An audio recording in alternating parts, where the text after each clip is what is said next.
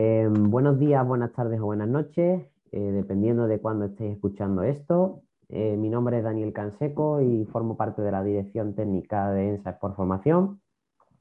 Hoy tenemos la suerte de contar con dos grandes profesionales que tienen la suerte de poder trabajar el uno con el otro. Uno de ellos sí he tenido el placer de coincidir y de conocerlo durante mi vida principalmente estudiantil y por otro lado, otro chico que seguramente nos vaya a dar muchísimo, muchísimo juego en esta charla.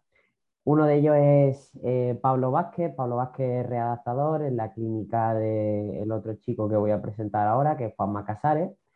La clínica se llama JM Casares, se encuentra en Granada, si no me equivoco, y es una clínica que tiene un trabajo transdisciplinar, eh, trabajan fisioterapeutas junto a profesionales del ejercicio físico. También sé que habéis tenido psicólogos e incluso nutricionistas. ¿Vale? Eh, me gustaría que os presentaseis un poquito en qué os habéis hecho especialistas y qué marca un poquito vuestra línea de trabajo. Bueno, yo soy, yo soy Juanma, eh, llevo 10 años, me parece, ya con, con clínica propia y bueno, como especialista, a mí la palabra especialista es una, etiqueta que nos ponemos para ir destacando en cosas cuando, cuando realmente deberíamos de ser especialistas en fisioterapia o en el caso de Pablo, eh, especialista en entrenamiento, readaptación. El hecho de ponernos etiquetas, pues, pues bueno, viene muy bien para el currículum y porque la gente al final eh, es lo que quiere mirar y lo que quiere escuchar.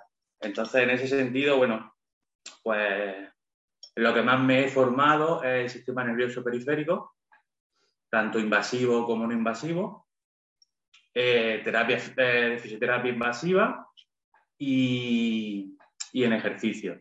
La verdad que esos serían los tres pilares junto con la, valoración y, eso es lo que nos ha llevado hasta hoy a, hasta donde estamos. Eh, como te digo, especialista, no me considero especialista de nada, porque nos falta, nos falta mucho en todos los campos, pero bueno, esas cuatro cositas son las que por lo menos mejor se me dan. Y, y yo creo que ya, ¿no? Bueno, ecografía también lo tenemos, porque bueno, en la valoración, en la valoración siempre si, si es necesaria se hace la ecografía, aunque ya sabemos que no es oro todo lo que reluce.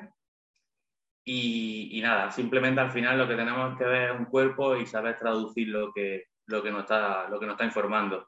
Esa especialidad no sé cómo se llama. y, a eso es lo que intentamos dedicar. Al final es intentar ayudar a la persona que se te pone delante de ti con, las herramientas que tenga. Ya me sé cómo se llama.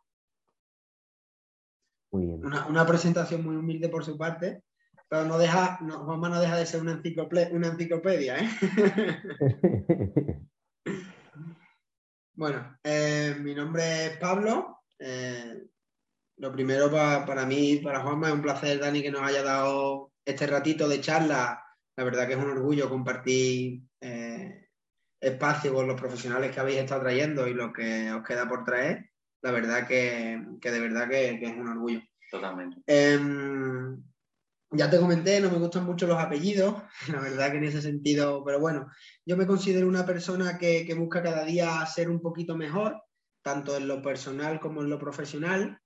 Eh, creo que mantenerme en, esa duda, ser cada día un poquito más crítico, que es lo que más, sinceramente creo que puede ser lo que más me cuesta, ¿no?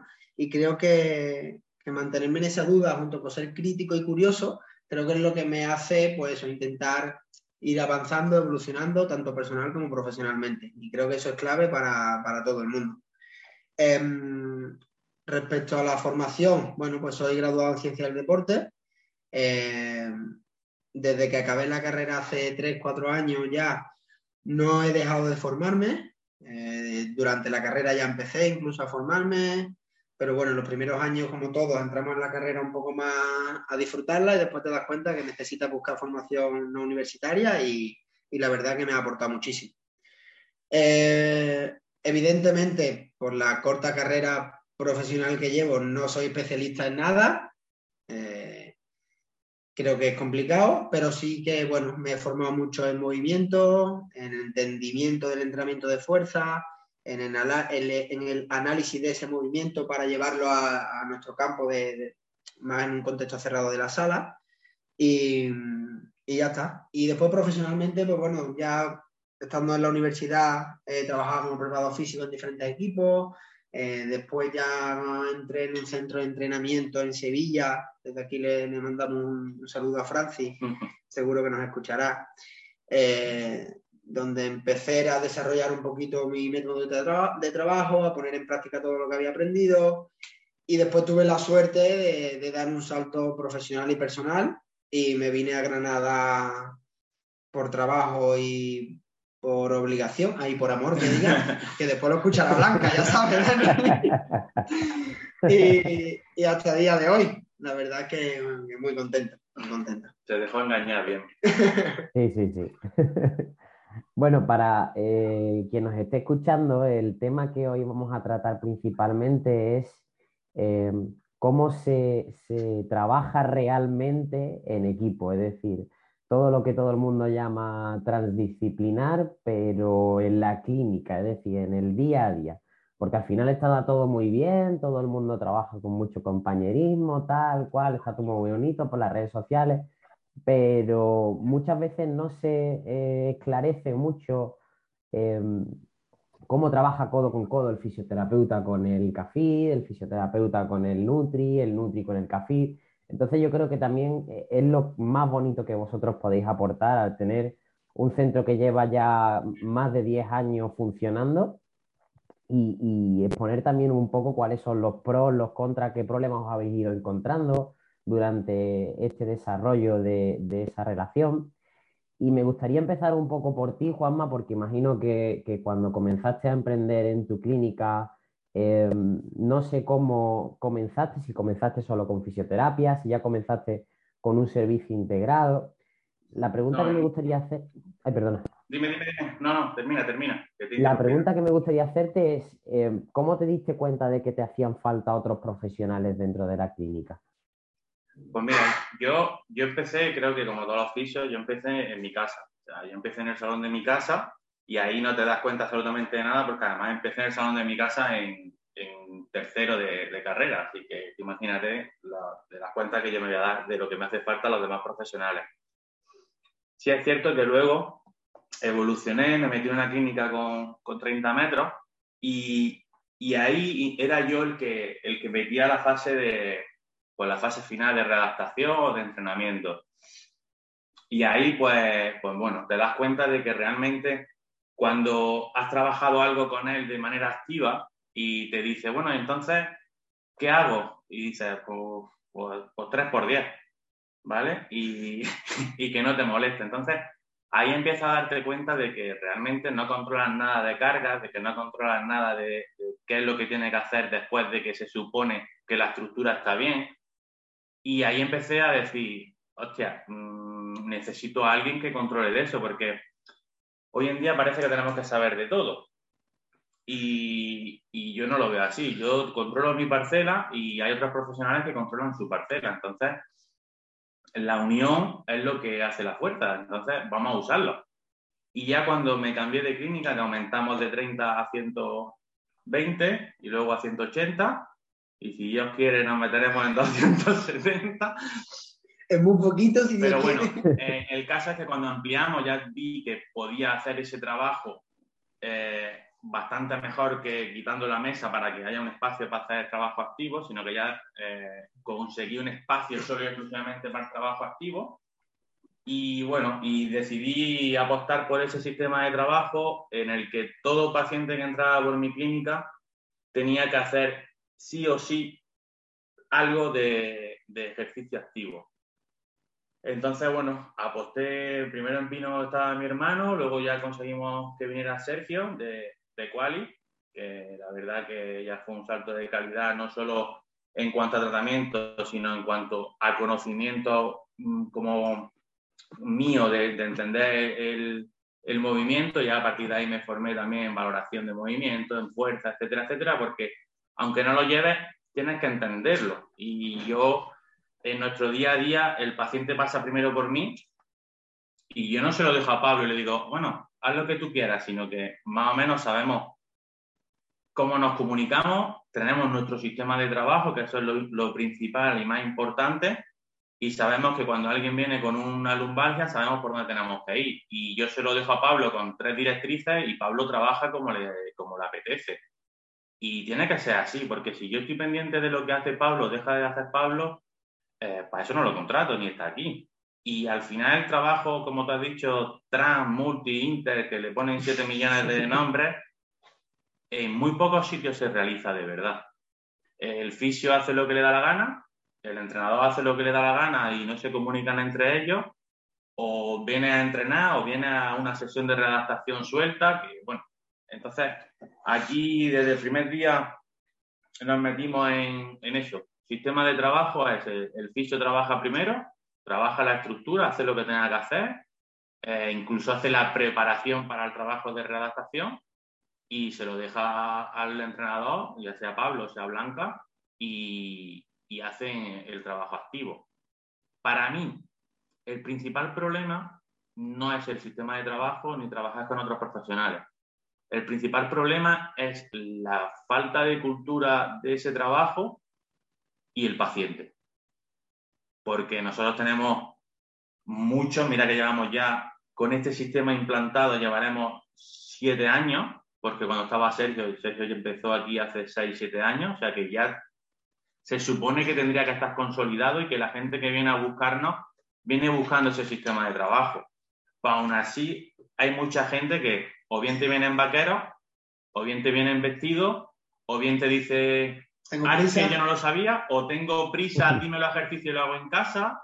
Entonces, bueno, a, a veces te frustra, dices, ¿para qué quiero hacer esto? Pero la verdad que nosotros estamos bastante, bastante contentos.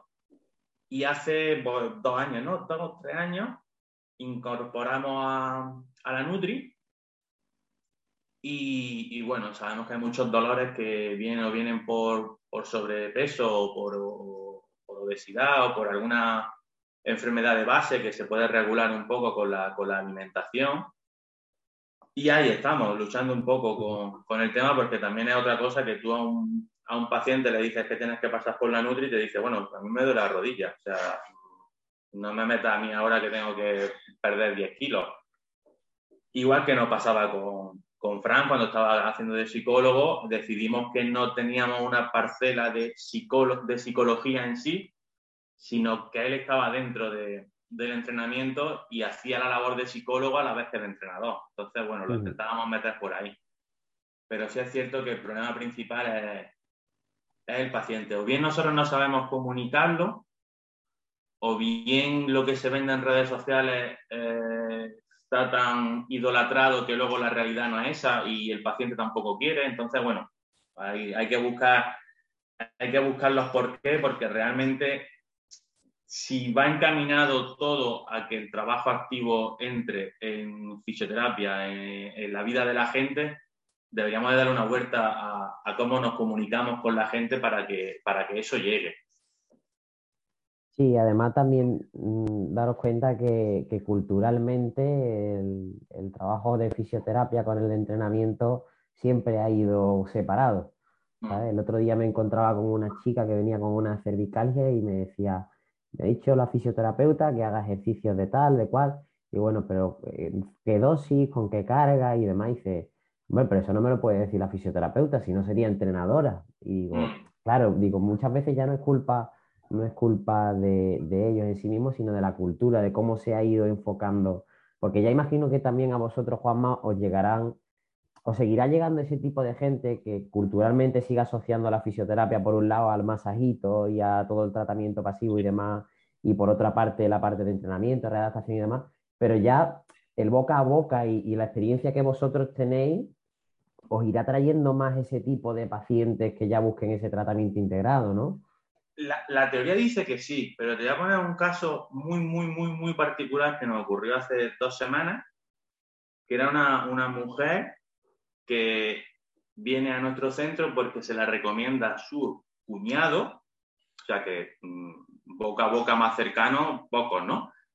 Y le recomienda venir a nosotros porque no solo trabajamos el, masajito como la gente conoce, sino no solo trabajamos el dolor de lumbares que tenía, sino que luego eh, le pautamos una serie de ejercicios para que no le vuelva a repetir. La comunicación del cuñado es buenísima, es decir, ve allí, porque ella iba, ella iba a, una, a un aficio, decía, vete para allá, sobre todo para que te enseñen a que no te vuelva a repetir esas molestias.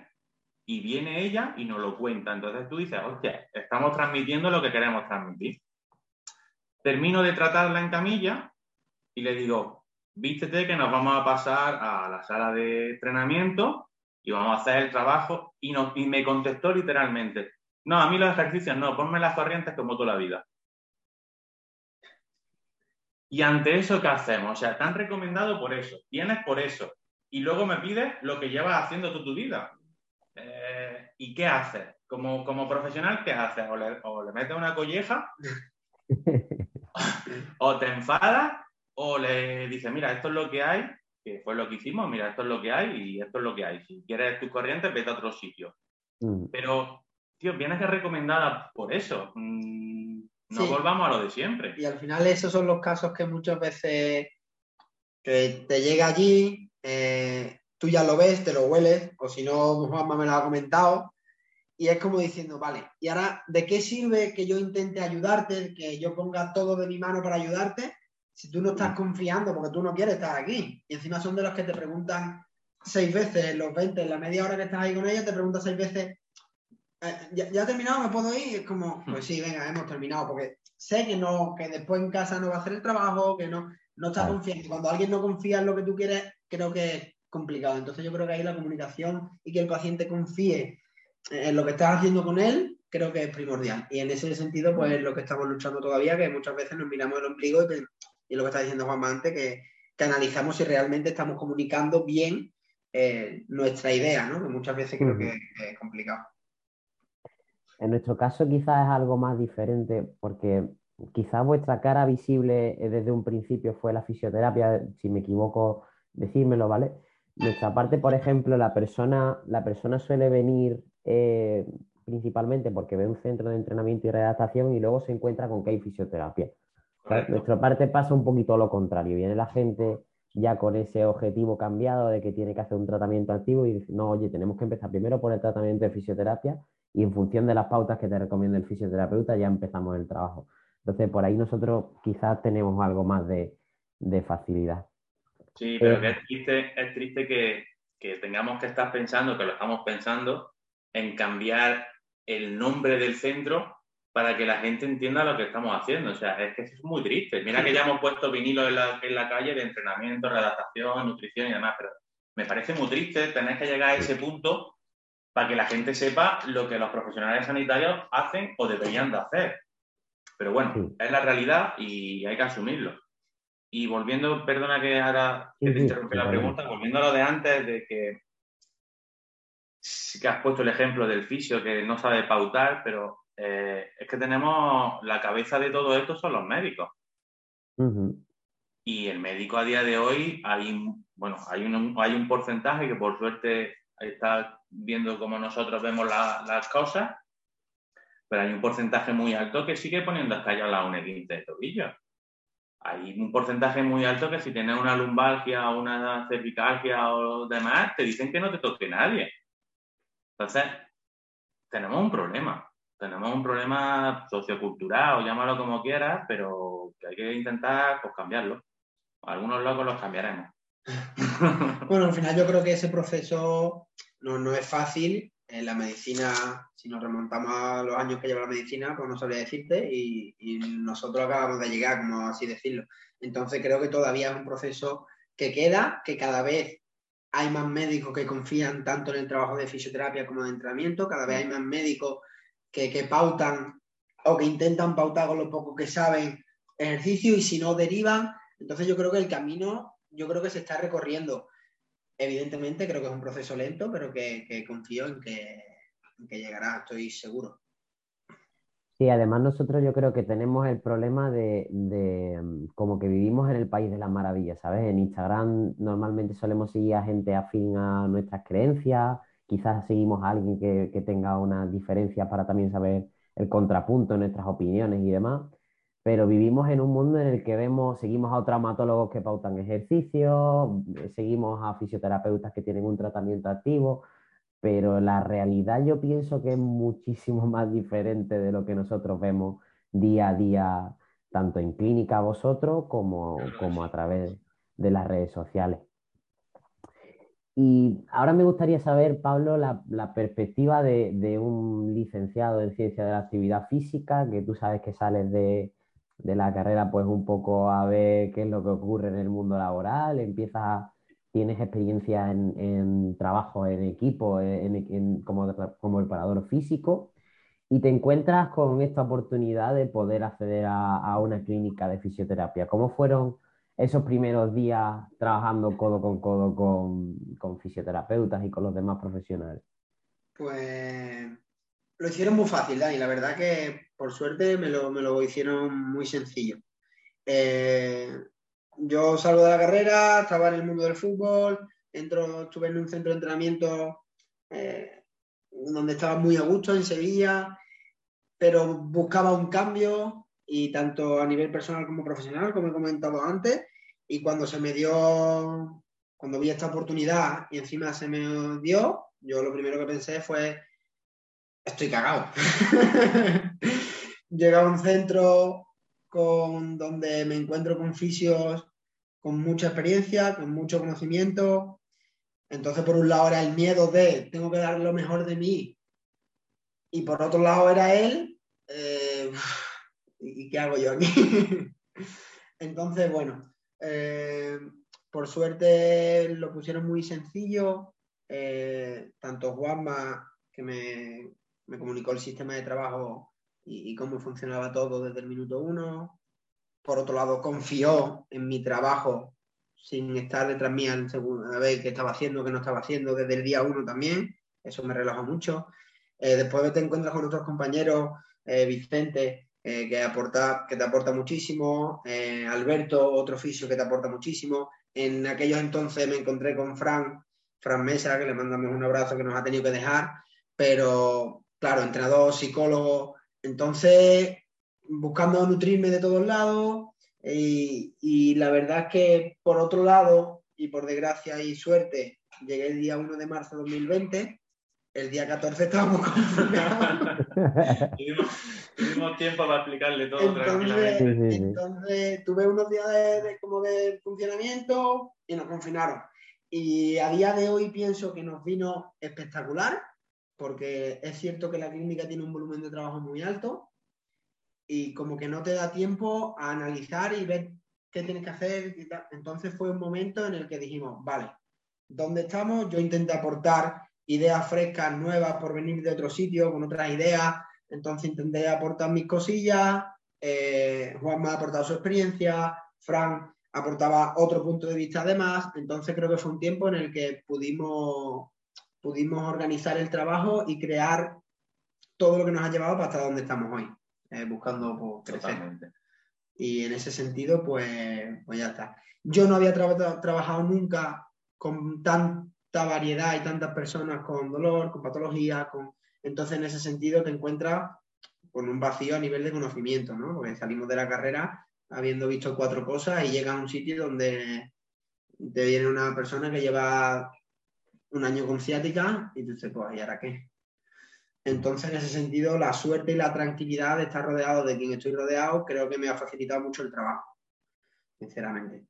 Y, poco a poco eh, con formaciones internas, con mantenerme en la duda, con ser curioso, con preguntar, creo que me ha llevado a, bueno, en la corta experiencia en la que llevo, habiendo visto tanta variedad, pues al final de ir sacando esto vale, esto no vale, eh, quién dice, quién no dice, y al final ir creando un poquito tu, tu idea y tu trabajo en función de lo que tengas delante. Tiene, tiene tanta curiosidad que ya sabe de ecografía y todo. Hostia, pues ya sabe, ya sabe mucho más que cualquier otro, ¿eh? porque yo solo ahí veo un nubarrón gris de cosas que se van moviendo. llegaba y le decía a Juanma, es que se te ha descodificado eso, porque... Quitarte el texto. y al final buscaba un hueco que tenía, porque no lo hemos comentado, bueno, ya llevamos en este año después de la pandemia, a nivel de entrenamiento, hemos crecido muchísimo, de pasar de tener 9, 10 personas entrenando a 40 que tenemos a día de hoy y porque no tenemos más espacio. Entonces, además de ver cada paciente que viene del fisio, en ese momento tengo 3, 4 personas entrenando entrenamientos personales. Eh, entonces, bueno, y aún así, pues muchas veces buscar ese momento, sabes que Juanma, Vicente, Bauti, Alberto está haciendo una ecografía, va y pregunta, ¿y eso qué es? No, eso es el tendón, vale. No, y eso, no, ese es el nervio. ¿Y, y qué está? Entonces yo creo que esa curiosidad simplemente al final te ayuda, sabes que nunca vas a hacer una ecografía, no sé que, que, haga fisioterapia, ¿no? Pero que, que, bueno, que yo creo que ayuda y suma.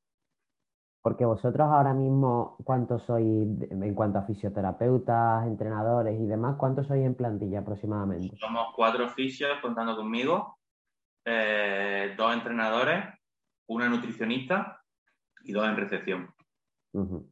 no, plantilla grande, ¿eh? Para un centro de 180 es bastante. Bien, bueno. Porque también nos gusta un poco el la calidad del servicio no la puedes perder. Entonces, bueno, es verdad que a lo mejor podríamos adaptarnos con un poco menos de gente, pero, pero perderías calidad. Entonces, es más, tal y como estamos ahora mismo, con el volumen que tenemos de más, mi planteamiento es meter a alguien más para seguir pudiendo ofrecer lo que estamos ofreciendo y no perder esa calidad de atención que, bueno, que es lo que nos ha llevado a estar donde estamos. Sí que, sí que es verdad que, la calidad del servicio que os da tener tantas parcelas para poder darle la mejor atención posible al cliente es, espectacular. Yo pienso que es algo esencial y que es un valor diferencial a la hora de montar tu propia clínica. Es algo que debe de estar sí o sí. Mm. Eh, vamos a meternos un poquito más en materia y para introducir un poquito esta pregunta, os voy a una pequeña anécdota de cuando estaba haciendo el máster de redactación en la, en la CEU de aquí de Sevilla, me, me, obligaba mucho a gestionar las fases de redactación del, del, caso clínico, en este caso que presenté, de dime hasta dónde llega el fisioterapeuta, dime hasta dónde llega el médico, dime hasta dónde llega el entrenador. Entonces yo era algo que, realmente no estaba viendo en la realidad. Digo, si realmente nosotros necesitamos diferenciar tanto las parcelas, ¿qué sentido tiene, entre comillas, que estemos trabajando juntos siempre dentro del mismo ámbito? Me gustaría saber, por un lado, eh, qué opinión tenéis al respecto de esta diferenciación tan clara por fase y por otro lado, que me contéis un poco, eh, llega un paciente el día cero, imaginaos una rotura de ligamento cruzado anterior, ¿cómo abordáis entre los diferentes profesionales la valoración y después el tratamiento? Vale, yo, si me deja Pablo, empiezo. Eh, mi opinión del tema de las parcelas eh, creo que va en función de los egos de los profesionales. Y, lo explico. Yo como fisio eh, puedo tener tantísimo ego que hasta que el paciente no está caminando no se lo dejo a Pablo para que le meta el trabajo de, carga. O Pablo como entrenador tiene tantísimo ego que me dice que la activación muscular se la tiene que hacer él porque es su parcela. Entonces, o el médico te dice que hasta que no pase no sé cuántos días no pueda intervenir. Em, creo que que además lo hemos estado comentando antes Pablo y yo, creo que, hay que buscar a qué nos dedicamos y qué es lo que queremos hacer. Nosotros nos dedicamos a que esa persona, a esa persona con una lesión, al final de X meses, tiempo, el que sea, si han cruzado, sabemos que ya están en, casi 12 meses, eh, esté como estaba antes de que le ocurriera la lesión. O mejor. O mejor, si es posible. Y lo único que tenemos que tener en cuenta es que lo que tenemos que hacer es ayudar a esa persona. ¿Cómo? Con las herramientas que tenga cada uno.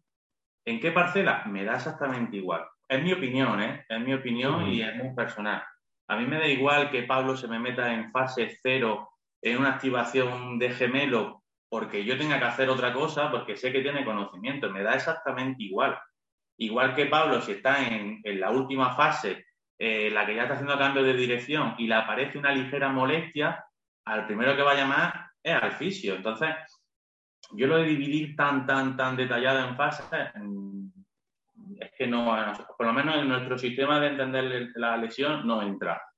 Y respecto a ¿qué hacemos cuando viene? Eh, dependiendo de cómo venga esa persona, pero lo normal es que la primera, la primera valoración de estructura la hace el fisio, de qué cuánta inflamación tiene, qué movilidad tiene, qué rango de movimiento tiene, qué tensión muscular tiene, si tiene atrofia, si no tiene atrofia, qué dorsiflexión tiene, porque habla del cruzado, qué movilidad tiene en cadera. Él hace una, el fisio hace una valoración un poco más estructural, anatómica de, la lesión en sí.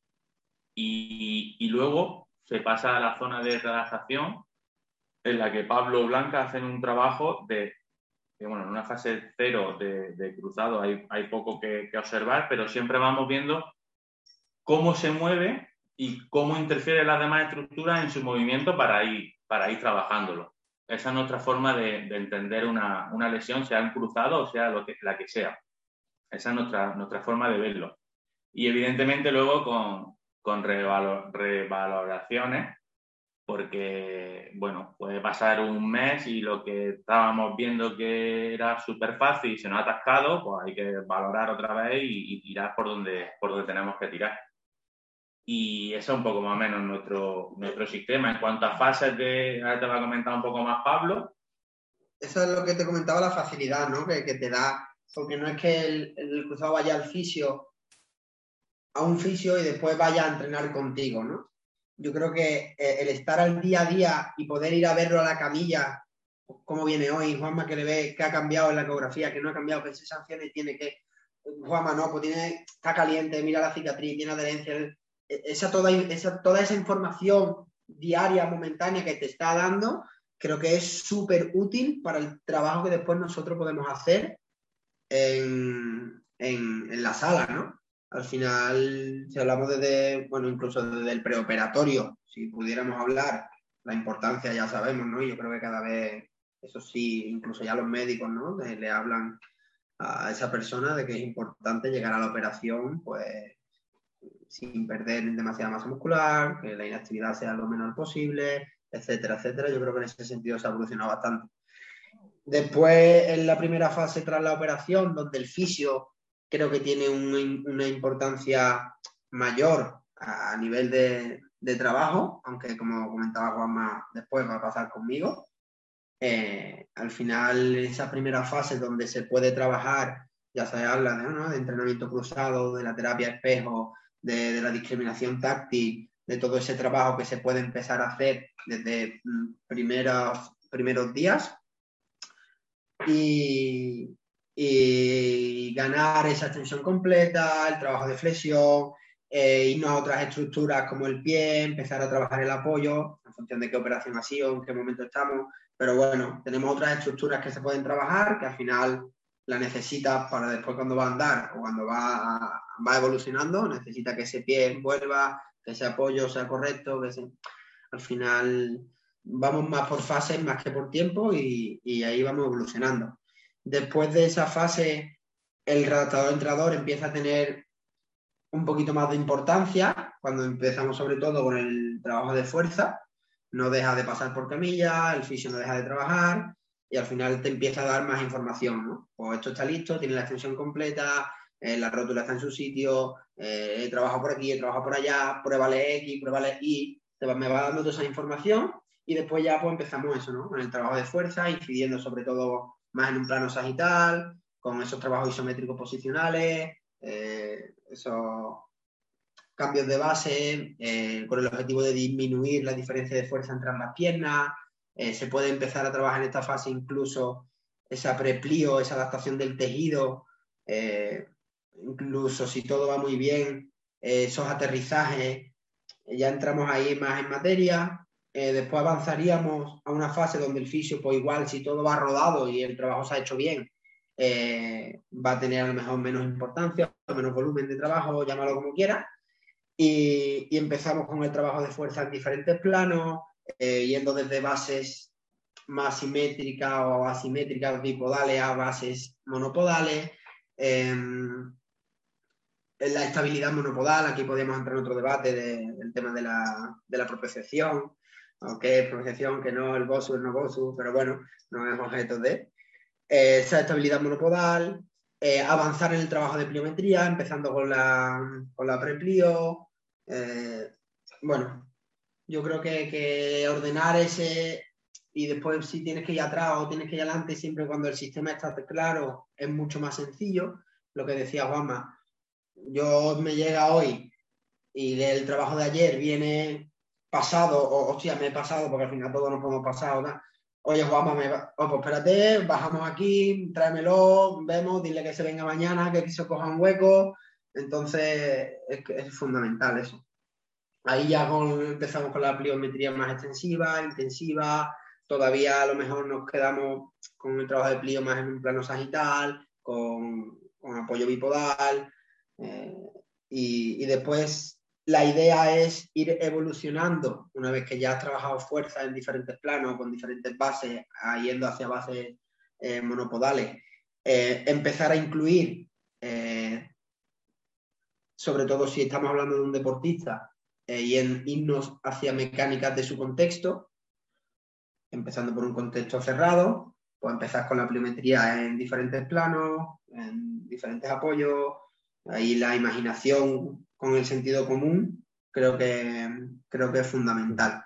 Después ese plío, ese plío con, más foco en las mecánicas de su contexto, o incluso si es un niño que, cada vez no vienen más niños, eh, es que un niño tiene que trabajar mecánica, es que no juega al fútbol, ya, pero juega al pilla-pilla. O sea, igual no le voy a, perfeccionar un cambio de dirección, pero sí que le voy a enseñar un poco por la disposición cómo tienen que ir sus estructuras, ese apilamiento, cómo tiene que funcionar, dónde tiene que empujar, cuándo. Y creo que, al final ese trabajo a ellos creo que les gusta mucho, tanto para el deportista como para el niño en este caso, creo que son súper gratificantes. Y, ya después, si es un deportista, podríamos hablar de una última fase de, de vuelta al juego, de return to play, donde ya hablamos de mecánicas más en un contexto más abierto, con la toma de decisiones y, y ahí esa última fase, ¿no? Que no es deportista y que es una persona de 40 años que saca a su hijo al parque, pues bueno, ya vemos dónde nos quedamos, dónde nos dejamos de quedar. Yo creo que es un poquito más o menos el proceso que, que seguimos. Y en cuanto, en cuanto a la comunicación, aparte de que en el día a día Em, imagino que vais fluctuando, vais comentando todos, todos los casos de, los diferentes pacientes. ¿Tenéis algún tipo de ficha en el que cada fisioterapeuta, porque imagino que eh, dependiendo de la, disponibilidad de cada profesional, podréis sentaros más tiempo, podréis sentaros menos tiempo, podréis dar pautas eh, un poco más concisas o pautas un poco más extensas. ¿Cómo gestionáis esa comunicación si es necesario? explayarte un poco más y no tienes ese tiempo de, comunicación efectiva con otro profesional? Nosotros eh, tenemos dos formas. Una es la, que tú has comentado, la comunicación diaria. O sea, es decir, el paciente en el rato que está en, nuestro centro eh, puede ver a los dos profesionales eh, cuatro, cinco, seis veces, porque a lo mejor entra Pablo o yo voy allí o está haciendo un trabajo X, el que sea, me da igual, y yo entro en sala y pregunto a Pablo cómo va, cómo no va, y, él igual, ¿no? Y luego está, eh, bueno, tenemos un software de, clínica en la que está la ficha de todos los pacientes y que ahí se, pues, se detalla un poco más, más extenso todo el trabajo que, hacemos, que dejamos de hacer. Además, nos permite, incluso si queremos grabar vídeos, fotos y todo ese tipo de, de, archivos extra, pues los podemos subir al software y no, no tendremos ningún problema. Cada uno tiene su, su contraseña, tiene sus cosas, entonces incluso si Pablo le apetece un día que está de madrugada, que no tiene sueño, mirarlo a las 3 de la mañana y repasar, pues no hay ningún tipo de problema que, lo pueda hacer sin, problema ninguno. Sí, sí, es cierto que después, bueno, intentamos muchas veces, ¿no? Cuando hacemos reuniones de equipo, decimos, mira, pues sería importante casos que se nos están complicando o casos que no buscar, buscamos ahí qué falla, qué no falla, qué es lo que está pasando, por qué no evoluciona, por qué no. Al final somos seres complejos creo que es súper difícil eh, todo lo que hacemos realmente. Y, es verdad que siempre decimos, pues deberíamos de sacar un hueco para sentarnos a hablar de X paciente, bueno, pero al final es lo que tú has comentado, Dani, entras en, el día a día, en el trabajo del día a día, cada uno por fuera con nuestras cosas y al final es muy complicado eh, sobre todo con este hombre de aquí al lado, es muy complicado sacar media hora para hablar de alguien. Entonces tengo la suerte a día de hoy, de que Blanca entró eh, cuando se fue Fran y, la tengo en casa a diario y, generamos unos debates y, nos contamos las penas y de, qué hemos hecho, qué no hemos hecho y nos damos ideas y nos damos un poquito de, luz en ese túnel que de vez en cuando se nos puede cerrar, ¿no? Entonces, todavía seguimos dándole vuelta a cómo podemos dar ese pasito más que yo creo que volvería a diferenciarnos un poquito. Con respecto a lo que habéis estado comentando en, el tratamiento, por ejemplo, del LCA, sí que me gustaría conocer un poco, eh, imaginaos que viene una persona de unos 60 años, ha tenido una rotura de un ligamento cruzado anterior, no tiene ningún tipo de comorbilidad, por así decirlo, es un corredor y lo único que quiere volver a hacer es volver a correr, ¿vale? Eh, os pongo en ese contexto porque me gustaría saber qué papel creéis o pensáis que puede llegar a tener la biomecánica en, ese corredor o y os pongo también el otro ejemplo, una persona de 60 años, completamente sedentaria, con obesidad, que sea fumador o fumadora. La pregunta que os quiero hacer por un lado es, ¿qué pensáis del papel que puede llegar a tener en la mecánica en ambos procesos de readaptación, que por así decirlo serían dos procesos completamente diferentes, mirándolo desde un punto de vista más, más global? Y por otro lado, eh, si vosotros os quedáis con lo que esa persona quiere volver a hacer, imaginaos que esa persona de 60 años simplemente quiere volver a poder agacharse para coger a su nieto, o si lo lleváis un punto más allá de sus objetivos primordiales. Vale, eh, como tú has dicho, parecen dos casos totalmente diferentes, pero realmente el objetivo debería ser el mismo. Si es cierto, perdón, si es cierto que que el deportista o el corredor nos va a dar un plus a la hora de, ganancia de, RON o de musculatura que no nos va a dar la otra persona. Uno, porque su objetivo final es diferente y dos, porque su, biomecánica o sus mecánicas que tenía anteriormente son mejores que, las del, la del, otro sujeto. En cuanto a dónde nos quedamos, evidentemente la primera pregunta que le hacemos es ¿cuál es tu objetivo final? ¿Vale? El objetivo final del paciente intentamos llegar a ese objetivo final. Durante todo el proceso, como es normal o debería ser normal, vamos convenciendo, sobre todo en el caso 2, porque en el caso 1 eh, lo llevaría innato, que es con 65 años que esté corriendo ya, ya es para aplaudir. Pero en el segundo caso sí intentaríamos ir metiendo cada, cada vez que podamos, eh, además un proceso largo, pues la importancia que tiene de su alimentación.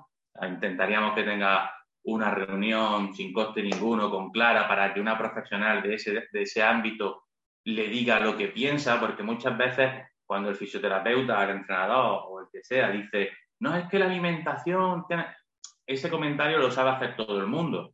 No es lo mismo que una profesional de la nutrición te diga, siéntate aquí conmigo, vamos a hacer esto, esto, esto, esto, por estos motivos, por estos motivos, que al final eh, entre comillas, comillas, comillas, son los mismos que tú le puedes decir, pero no eres el profesional de ese, de, ese ámbito. Entonces, pues eso también te da un plus. Intentas convencerle, Pablo intenta convencerle, pues bueno, de que la lesión está ahí, que vamos a, resolverla, pero que mañana no puedes volver a sentarte en tu sofá, que tienes que darle un poco de vidilla. Pero sí es cierto que ahí depende muchas veces depende, de nosotros lo intentamos por activa y por pasiva, pero depende de, la persona, del paciente en sí. Y luego también, aunque está feo decirlo, también depende muchísimo del nivel económico que tenga esa persona. Por desgracia, no sé si por desgracia, por suerte o lo que sea, eh, un tratamiento de cruzado desde el día cero al último día es costoso, es muy costoso. Entonces, bueno, por la experiencia que nosotros tenemos, yo, yo la digo abiertamente, eh, un 50 o 60 largo por ciento eh, se queda en la fase de, bueno, ya puedo andar y correr tranquilamente, eh, hasta luego, gracias. Si eso vuelvo una vez cada mes o, demás, pero, pero bueno, nosotros por intentarlo lo intentamos todos los días. Yo, creo que en este sentido es muy importante el escuchar a, esa persona porque muchas veces eh, llega en el segundo caso que me comentaba, no sé si era el primero o el segundo, en el de la persona sedentaria. No, es que no hace nada, Eh, no, su vida es sacar al perro a un paseillo, pasear con su mujer y se sienta en el sofá y tal. Pero realmente cuando indagas y escuchas, esa persona tiene preocupaciones, eh, es abuelo y coge a su nieto, quiere ir con su nieto al parque. Entonces muchas veces cuando llegas a todo eso, es más algo más sencillo tocar esa fibra y, además hacerle ver que lo que está haciendo le va a servir para que en un mes y medio pueda agacharse y coger a su nieto y no tenga que decirle, no, no, no te puedo coger cuando su nieto lo coja. Entonces yo creo que, que esa escucha y ese dar la confianza a ese paciente para que te llegue a contar eso que muchas veces no es sencillo, es primordial, ¿no? Y, eso con Fran pues, me lo transmitió mucho y es algo que, que, me, que me quedo conmigo para siempre, ¿vale? Y en el otro caso, pues como dice Juanma, está innato, es más sencillo que esté más tiempo contigo, sobre todo cuando en su vida, a lo mejor nunca en su vida le han valorado la mecánica de carrera y tú lo llegas, lo pones en la cinta, lo grabas, le dices, mira, esto, esto lo vamos a corregir, se ve que va evolucionando, eh, las mecánicas de movimiento, que ahora la moda, ¿no? Que solo hay que trabajar la mecánica, pues sí, pero al final no deja de ser una pata de la mesa que antes se obviaba mucho, yo creo que por desconocimiento, y ahora se pone la primera. Entonces yo creo que llegan, que son súper motivadoras, que mejora la eficiencia de ese deportista. Sí, pero no hay que perder el foco de que la mayoría de las veces antes de deportista pues eh, es una persona que con sus preocupaciones y sus cosas. Y luego al paciente, eh, bueno, estamos con el caso del, ligamento cruzado anterior, pero hay que intentar ver que, o hacer, hacerle ver que hay muchas eh, cosas que se dicen en, el día a día que a lo mejor no son tan estrictamente necesarias. Es decir, ¿es súper importante una extensión completa? Sí, pero ¿puedes tener vida mm, al 99,9% como la tenía antes sin esa extensión completa? Pues sí. Entonces, vamos a intentar que... Mm, es que no me llegó, la, la, frase de todo el mundo, no me llegó al culo con la rodilla. Ya, a lo mejor yo tampoco. O yo antes tampoco te llegaba y no te habías dado cuenta. Yo normalmente siempre les digo, flexiona la otra. Ah, pues no llega. Les digo, lo que hay es que entonces muchas veces hay que llegar o intentar transmitir no a esa lesión, sino a esa persona con la que estás trabajando, que, muchas veces se nos olvida. Al final muchas veces queremos llegar al 10 siempre, cuando no, no, hay que conformarse con el 7, pero a lo mejor es el 7 a lo máximo que puedes llegar en este momento muchas veces transmitir eso creo que es complicado. por, ejemplo, eh, una, esa persona sedentaria con ese cruzado, tú le dices, vamos a hacer sentadillas, y te dice, ¿yo para qué? Si no hago nada, ¿no? Entonces le dices, eh, no sé, además la uso, pongo este ejemplo porque la uso mucho con ese tipo de pacientes. Eh, ¿Usted se sienta? Sí, vale, pues el proceso de, desde que estás de hasta que te sientas en la silla es una sentadilla. Anda, sí, ya la has cambiado, ya esa persona quiere hacer sentadillas. ¿O quieres coger a su niño? Sí, pues tienes que hacer un peso muerto. Entonces, hay que intentar también un poco eh, que los libros están muy bien, que la ciencia está maravillosamente bien, pero que nos estamos volviendo un poco robots en cuanto a estrictos de tienes que conseguir esto, tienes que conseguir lo otro, tienes que conseguir. Por suerte tenemos un, sistema mm, mm, espectacular que se adapta absolutamente a casi todo lo que, lo que hacemos mal, por desgracia. Bueno, pues vamos a jugar con ese, con ese sistema que tenemos que, por suerte nos va a acompañar toda la vida y que lo cuidamos poco. Y, además, ya, ya hablando de, cuando estás trabajando con esa persona, yo me encontré que sales de la carrera con un concepto de la anatomía que se aleja mucho de, de, lo que es realmente, ¿no? Y al final, en ese sentido, indagando, intentando aprender un poquito más de todo eso, te das cuenta de que muchas veces se te retrasaba algo porque no le estaba dando, se te retrasaba esa rodilla porque a lo mejor no le estaba dando importancia al pie. Entonces, entender esa anatomía como no rodilla, por un lado, pie, no, sino qué, qué relación tiene ese pie con esa rodilla, con ese hombro contrario, entender todo eso, yo creo que muchas veces es lo que hace que, que digas, coño, es que me estaba fallando ese de gordo es que me estaba fallando. Y muchas veces el análisis de ese movimiento, de, eso, de esa mecánica, te da, te puede dar un poquito de luz al por qué ha venido esa lesión. Que no es causa-efecto, pero sí te da información de lo que venía pudiendo pasar.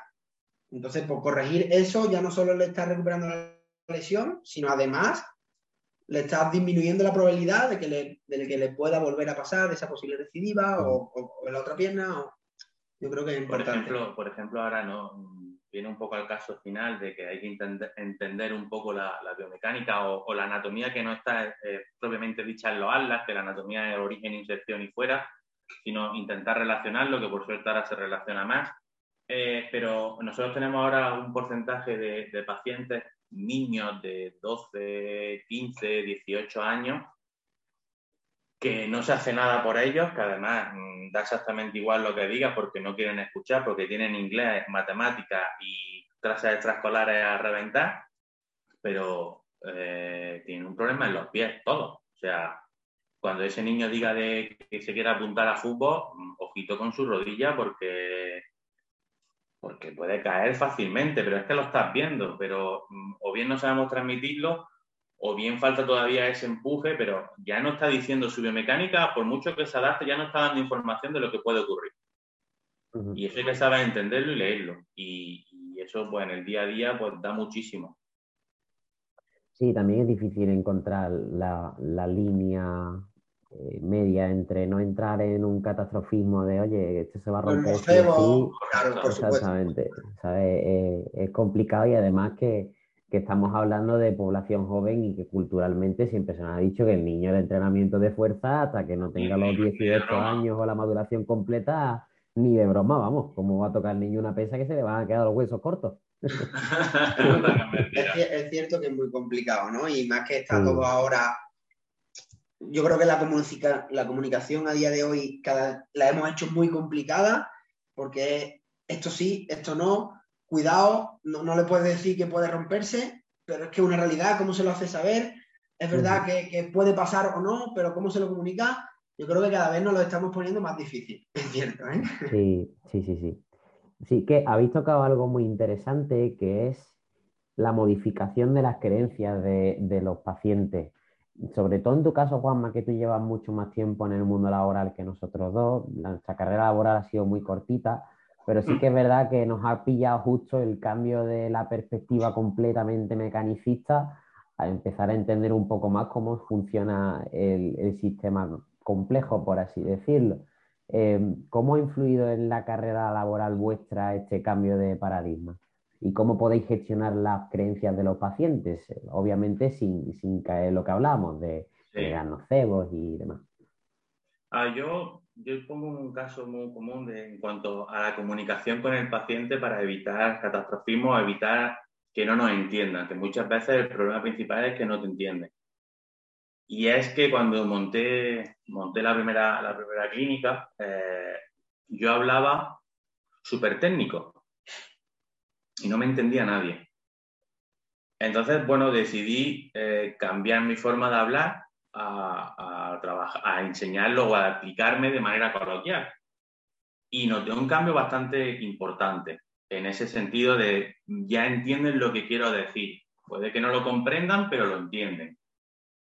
Y luego yo tuve la suerte, por, recomendación de, de, un amigo mío y fisio, de, de hacer el método Busquets hace ya bastantes años. Entonces, el, comprender el cuerpo como un todo, mm, no te voy a decir que lo llevara desde el principio, pero, pero no tardé tanto en la evolución como a lo mejor alguien lleva 10 años y de buena primera le empieza a cambiar todo, sino que yo ya casi, casi cuando llevaba 2, 3 años de trabajo, que todavía estaba súper verde, me metí ya en ese mundo. Entonces, bueno, el cambio tan, tan, tan radical para mí no ha sido tanto, si es verdad que me lleva muchísimas hostias con, cuando teníamos seminarios teóricos, porque era como, me estás contando cosas que no son ciertas porque me lo acabo de salir de la carrera, pero, pero sí es cierto que tenemos que cambiar un poco la visión de la globalidad, de ver un poco el cuerpo como un todo, que por suerte se está haciendo, pero que no se nos vaya la olla y que nuestro primer mm, foco de trabajo, nuestro primer objetivo de trabajo en una 15 de tobillo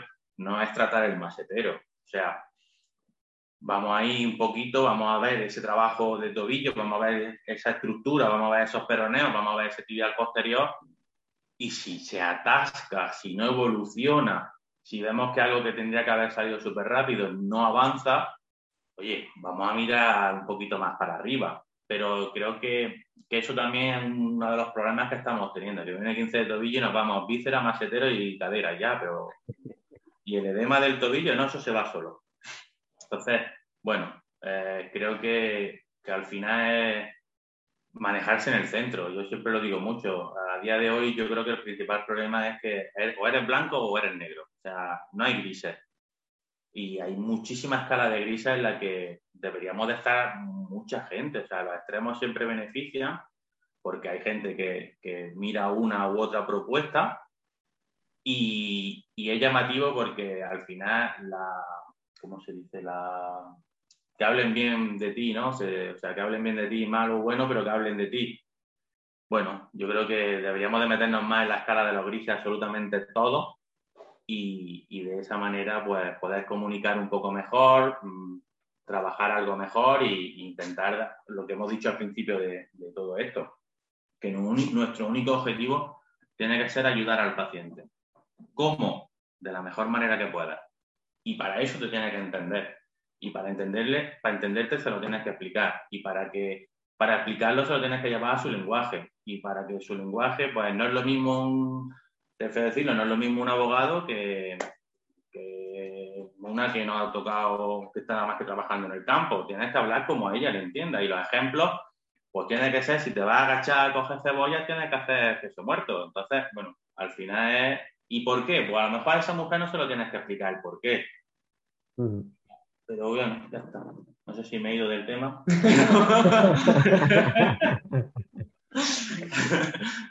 no, pero está muy bien porque normalmente en nuestros podcasts pues entrevistamos a, personas que están en investigación muy puestas y demás, pero yo creo que este podcast va a ayudar a la persona que se encuentre ahora mismo un poco más perdida o que, quiera salir de la carrera de forma subclínica, no sabe cómo lo están haciendo los diferentes profesionales. Y es muy bonito porque estáis contando realmente la interacción que comentaba al principio, la interacción del día a día, cómo vais modificando las cosas en función de lo que os vais encontrando. ¿Sabes? Yo soy de los que piensa que, ese blanco y ese negro tiene que existir, porque si no existiera el blanco y el negro no habría grises. Entonces, eh, tiene que haber eh, vadillo, tiene que haber Bosch, tiene que, tiene que haber gente que investigue y que diga que esto es lo mejor y el otro que se vaya al, otro extremo y que te diga que eso no vale para nada y ahora tú digas, vale, ¿y a mí de qué me sirve esto? Y yo creo que, que eso, volviendo al principio, creo que ese es el análisis y la crítica y la duda en la que deberíamos de estar todos para integrar o no algo en nuestro sistema de trabajo. Hay algo, hay algo muy bonito que, yo creo que se habla muy poco de ello y en, algunas de las conversaciones que tuve con Fran hace tiempo lo hablábamos y me decía aquí yo, la gente se, está fijando mucho en el éxito de los procesos de recuperación y demás, dice, pero no hablamos del fallo, dice, todos los profesionales se equivocan miles de veces durante su carrera laboral, obviamente una vez que te ocurre un error, pues intentas que a la próxima no te, no te ocurra, en eso se basa el aprendizaje. Y me gustaría saber, para normalizar un poquito también este fallo, nosotros en las reuniones que tenemos también semanalmente en el centro, hablamos sobre esto. Oye, mira, tened cuidado con este, con este tipo de ejercicio, con este tipo de carga, o porque no he tenido en cuenta este factor, no he tenido en cuenta este otro factor. Me gustaría saber si hay algún caso que se os haya resistido especialmente o en el que creáis que se podían haber hecho las cosas algo mejor. Un montón. Ah, y quien diga que no es mentira. Yo creo que hacerse las cosas mejor eh, siempre se pueden hacer mejor. Siempre. Eh, porque si no seríamos la, la, releche y seríamos primo hermano de Dios y, no. Entonces, eh, casos complejos, muchos también, en el que a veces se nos escapa por, bueno, mm, quitemos la parcela fisio-entrenador, pero se nos escapa también por no profundizar en él como persona. Eh, a lo mejor él viene aquí porque le han dicho X, pero no quiere venir. Entonces tienes que profundizar más en... Y a lo mejor Pablo le dice, eh, bueno, tienes que hacerme estas repeticiones, tienes que hacer, pero sabes que se va a su casa y él está pensando en que su madre se ha muerto hace tres semanas. Eh, no me apetece hacer ejercicio. ahí hay un, importante plus de, mejoría en el que deberíamos de profundizar todos, que es la persona que estamos tratando. Y es cierto que no podemos estar 24 horas pensando en ello y trabajando en ello porque nosotros también tenemos problemas y hay veces que pues, yo estoy saturado y la persona que me viene, pues por suerte o por desgracia, paga el pato. Paga el pato y no le escucho como tengo que escucharle o a lo mejor me dice algo y yo no lo escucho y a la siguiente sesión me lo dice y digo, hostia, si esta es la clave, ¿sabes qué quiero decir? Entonces, bueno, eh, eh, que somos humanos y que tratamos con humanos es la principal mm, premisa que tenemos que tener en cuenta para poder mejorar. Y luego, pues, en casos también hay muchos casos en los que nosotros creemos que esa persona está haciendo lo que le hemos pautado y no lo hace, o que nosotros creemos que ese es el trabajo por el que hay que ir y estamos convencidos de que ese es el trabajo por el que hay que ir, pero no es correcto. Y a lo mejor te das cuenta cuando pasan cinco o seis sesiones y dices, tío, si este tío no evoluciona, no evoluciona, no evoluciona, pues vamos a, pensar qué es lo que estamos haciendo y Pablo te dice, pues mira esto y esto, y dices, hostia, y yo es que, este, vale, renovamos revaloramos y decimos, venga, vamos a cambiarlo. Y a lo mejor funciona y a lo mejor no, porque ya lleva cinco sesiones en las que ya ha perdido la confianza en ti y ha desaparecido. Yo, muchas veces, bueno, ahora por ejemplo hay el caso de una mujer eh, con dolor de cadera y de hecho no hace mucho, hace un par, un par de semanas, una semana, se lo comenté a Juanma. Digo, Juanma, estoy perdido. Estoy perdido porque no sé, he probado por aquí, no me, he probado. Entonces, es que se nos pueden escapar mil cosas.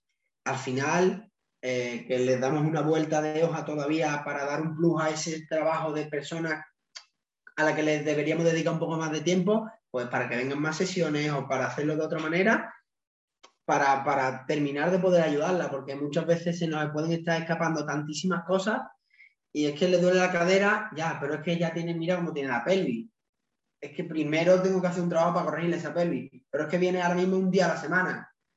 Entonces, hostia, y es complicado. Y corrige la pelvis, pero a ella le duele la cadera. Si a mí no me duele la cadera, ¿por qué quiere que apriete el culo?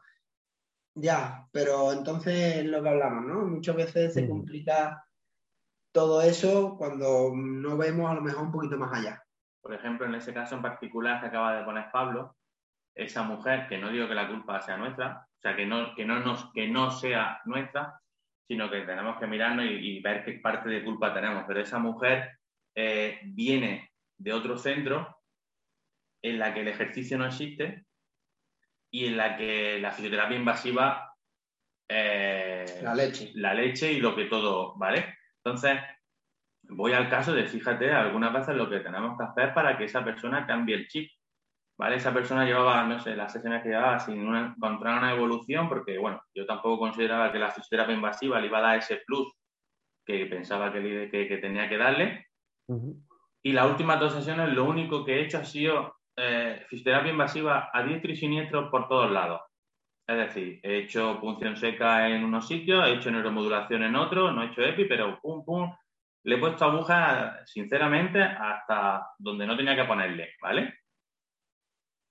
Después de dos sesiones, haciendo exactamente luego el trabajo con Pablo y demás, ha venido y me dijo esta frase literal.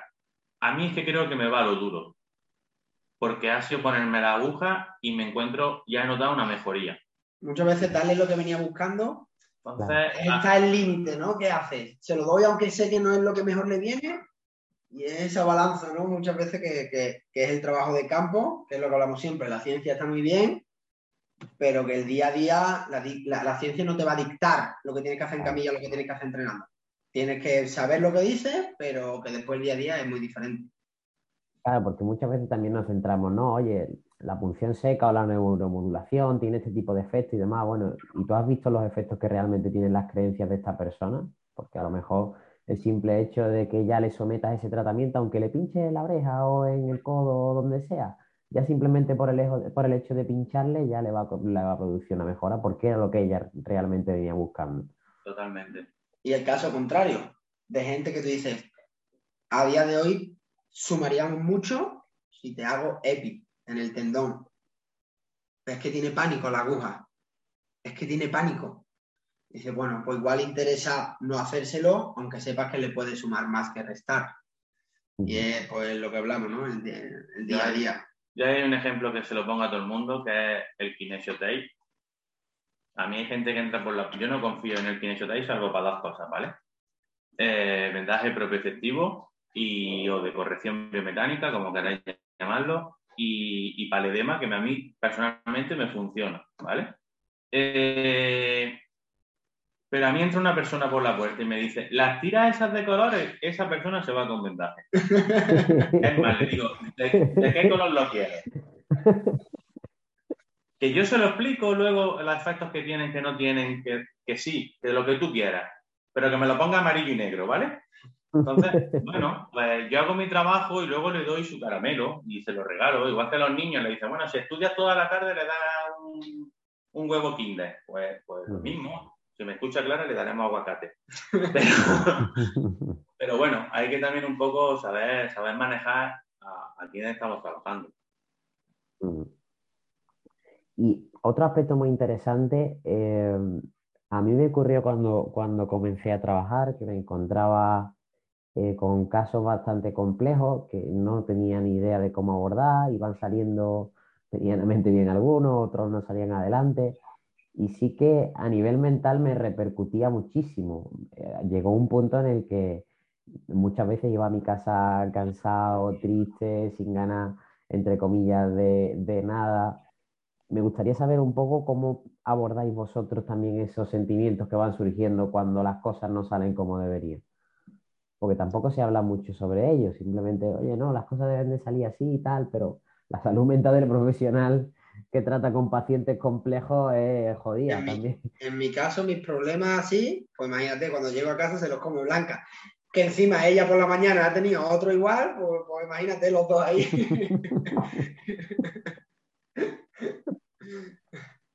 bueno, yo creo que es difícil es difícil gestionarlo. O sea, si tú has tenido una, una tarde de mierda cuando llegas a casa, eh, tu mujer, o en mi caso Luna, la niña, eh, los primeros 10-15 minutos pagan el pato. Luego reflexiona y dice, hostia, mm, no tiene la culpa de nada. Y ahí intentas cambiar el chi. Si es cierto que, que yo no sé si por los años de experiencia cada vez me llevo menos problemas a mi casa. Sea, intento totalmente salir por la puerta y dejarlo, dejarlo aquí. A veces no es posible, pero bueno, pasamos muchas horas en clínica, pasamos muchas horas hablando entre nosotros, pasamos muchas horas aquí como para luego tener que llevarte el marrón a tu casa, pero bueno, ya te he dicho que los primeros 10-15 minutos, si tengo una tarde mm. regulera, eh, pagan el pato. Y también te digo que luego nos juntamos un fin de semana y nos ponemos a hablar de pacientes, ¿no? Pero... El bucle, el bucle. Pero bueno, se, intenta salir del bucle. Se intenta salir del bucle porque es que si no, eh, ten en cuenta que por aquí pasa una media, sin contar las personas que entrenan, eh, pasa una media de 20-25 personas diarias.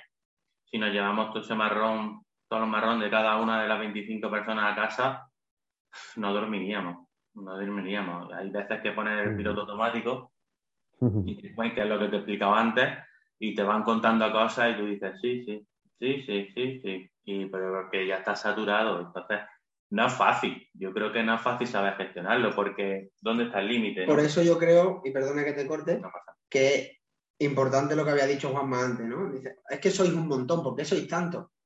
Porque creo que al final tener ese tiempo en el que no estás con paciente, en el que no estás en ese bucle que, que podría a lo mejor tener a, solo un entrenador y que hiciera las mañanas y las tardes enteras, tener solo tener dos fisios menos y que hicieran mañanas y tardes completas, pero ¿y dónde está ese tiempo de desconexión, de análisis? Porque la salud mental, como tú has dicho, mm, y creo que es súper importante, yo una de las cosas que valoro de estar aquí, por ejemplo, es de tener tiempo, tanto para mí, como para pensar en mi trabajo, como para... Y, creo que al final da un punto de diferencia a la calidad del servicio. El único tonto que se come aquí las 10 ahora soy yo. no, Por eso porque aparece el nombre en la clínica. correcto, correcto, totalmente. Pero sí, eh, esos momentitos hay que tenerlos. Incluso a veces nos dicen, en recepción nos meten, nos meten en la pullita de ya lo tenéis, déjame cinco minutos que que necesito cinco minutos para no hacer nada, porque necesito borrar todo lo que pasa con este, porque es que si no me va a calentar y el que viene detrás se va a llevar la mierda. Entonces, hay que, hay que hacerlo. O días que te dice, ha cancelado Manolito, y dices, hostias, qué bien, tengo un hueco, ¿sabes? Y ya está, se gestiona, se gestiona como, puede, como se puede. Lo importante es no poner tu teléfono personal. Eso es lo importante. Eso es muy importante. Eso debería de ponerlo en grande. Si nos está escuchando alguien que vaya a... Que vaya a empezar, que no lo ponga nunca. Em, la última pregunta que me gustaría haceros ya para no quitaros mucho más tiempo, que hoy es viernes y todo el mundo tenemos familia y necesitamos nuestro tiempo de ocio como el comer. Eh, ¿Qué carencias habéis detectado cuando habéis tenido por primera vez contacto con otro tipo de profesionales? En este caso, en vuestro conocimiento, de decir, oye, pues a lo mejor eh, Juanma está viendo ecografía y a mí me interesaría saber, entre comillas, interpretar un poco la ecografía. Yo lo tengo claro. Eh, y a lo mejor estando un poco influenciado por, por la, su rama de más formación que es el sistema nervioso. Y yo, cuando llegué aquí, para mí había sistema nervioso central, sistema nervioso periférico y cuatro cosas más. Eso de neurodinámica, ¿neuro qué?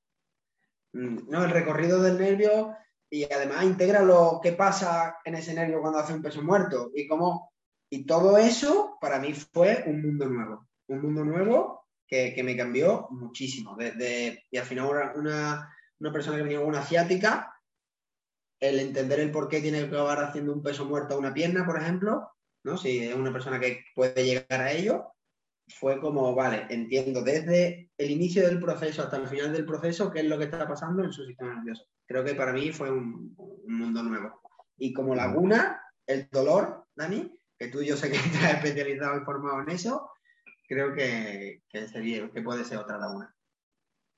Bueno, yo lo he comentado casi al principio de, todo esto, y es el, el cómo medir, el cómo pautar, el cómo saber por qué, bueno, por lo típico se dice, ¿no? ¿Por qué es 3 por 10 y no es 3 por 8? ¿O por qué no es 2 por 1?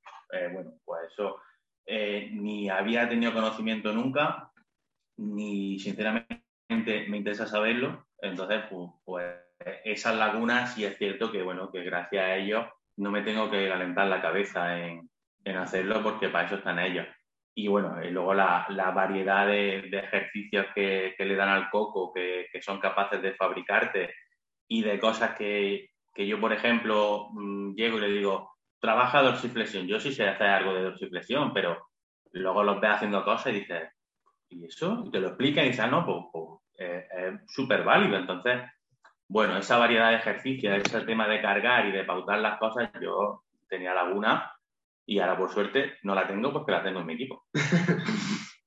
Aunque la tenga, pero como somos uno. Pues muchas gracias, chicos. Quiero daros las gracias desde el equipo de, esa formación y las gracias personalmente porque eh, pienso eso, pienso que ha sido un poco algo diferente porque realmente habéis explicado cuáles son los problemas del día a día que se puede encontrar en una clínica de este estilo y si hay alguien que está pensando o quiere empezar a montar una clínica de este estilo, si se escucha este podcast va a decir, hostia, pues aquí puede ser que esté fallando o aquí puede ser que, necesite cierta ayuda. Bueno, si conseguimos eso estaremos más que, más que satisfechos. Yo solo a los que, si, si nos tiramos por la vertiente de, de, los que están iniciando, de los que tienen clínica, yo lo único que le diría como consejo, si es que puedo dar un consejo a alguien, es que traten de hacer fácil lo difícil. O sea, eso es lo más sencillo. O sea, que por muy difícil que lo, que lo hagamos, no es mejoría para el paciente ni le va a ayudar más que hacer A, E, I o U. O sea. Mm, Ahí hubo una, frase que se me quedó marcada de, Sergio Ballestero, que la mandamos un abrazo, que eso, ¿no? con el 20% que consiga, que haz el 20% que te dé el 80% de los beneficios, ¿no? Esa ley de Pareto y es, coño, que sí, que esto queda muy bonito, ¿no? Y hablamos de, si volviéramos al tema de Instagram, es que esto queda muy bonito, ya, pero haz sencillo lo complejo, busca, no, no, no quiera darte el pegote de, mira qué guapo, ¿sabes? Y, realmente pon el foco, no pierdas el foco y que el foco sea eh, la ayuda a tu paciente. Mm.